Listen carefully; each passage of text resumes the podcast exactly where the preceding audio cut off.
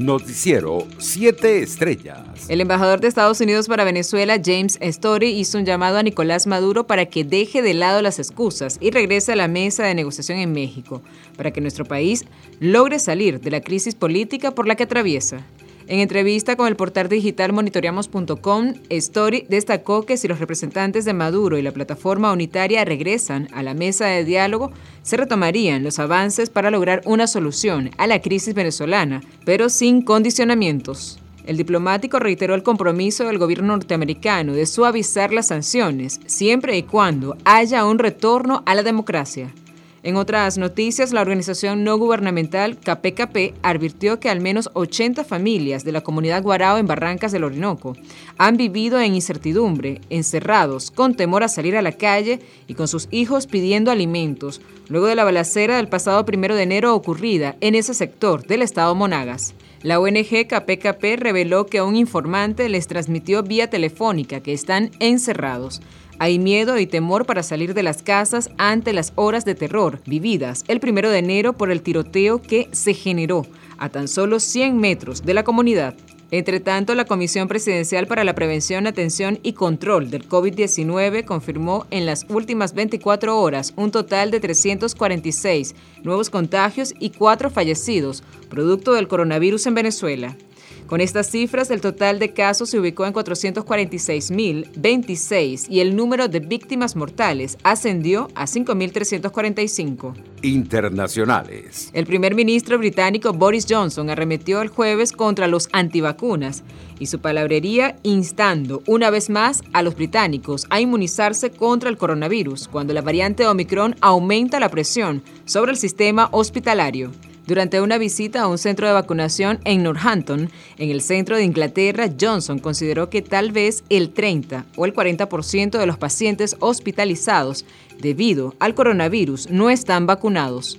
En otras noticias, Bolivia confirmó este jueves 11.002 nuevos casos de COVID-19, en lo que representa un nuevo récord diario de contagios desde la llegada de la pandemia, junto a 40 nuevos decesos. Santa Cruz, el departamento más grande y más golpeado por la pandemia, encabezó nuevamente el registro de la jornada con 6.143 casos, seguido de Cochabamba que reportó 1.213, Tarija con 832, La Paz con 812 y Chuquisaca con 806. Entre tanto, el investigador Juan Papier miembro de la División para las Américas de Human Rights Watch, cuestionó el jueves los resultados de la Fiscalía colombiana sobre el esclarecimiento de los asesinatos de líderes sociales, pues cree que no reflejan la realidad. Según el Ministerio Público de Colombia, la Unidad Especial de Investigación logró un resultado histórico el año pasado al obtener un 68.35% de avance en el enclarecimiento de crímenes contra líderes sociales reconocidos por la ONU.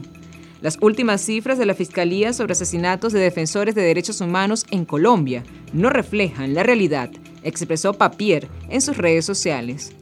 En otras noticias, las fuerzas kazajas han abatido a 26 personas en la operación antiterrorista que efectúan sobre todo en la ciudad de Almaty para acabar con las violentas protestas que sacuden al país centroasiático, informaron las autoridades este viernes. De acuerdo con el Ministerio del Interior, se han detenido a más de 3.000 delincuentes y hay 18 personas armadas heridas. Economía. La operadora de telecomunicaciones Digitel habría sufrido una falla eléctrica este jueves que provocó problemas en las conexiones de la empresa en varios estados del país, lo que sumó a la desconexión de la red AVA de CanTV que afectó al menos siete entidades en Venezuela. El periodista especializado en telecomunicaciones Frank Monroy reveló pasadas las 7 de la noche del jueves que el percance eléctrico de Digitel ya había sido resuelto y que se esperaba la normalización del servicio de telefonía y la conectividad para las 9 de la noche. Deportes. El número uno del tenis mundial, Novak Djokovic, pasó su segunda noche en Australia en un centro de retención en Milwarnet utilizado por el gobierno australiano para retener a personas en situación irregular tras la anulación de su visado. A 10 días del inicio del Open de Australia, en el que Djokovic ha ganado nueve títulos, incluidas las tres últimas ediciones, el tenista serbio vive una pesadilla. El Ministerio de Asuntos Exteriores serbio precisó en un comunicado difundido el jueves haber realizado una protesta oral al embajador de Australia en Belgrado debido al tratamiento inapropiado a de Djokovic. Noticiero 7 Estrellas.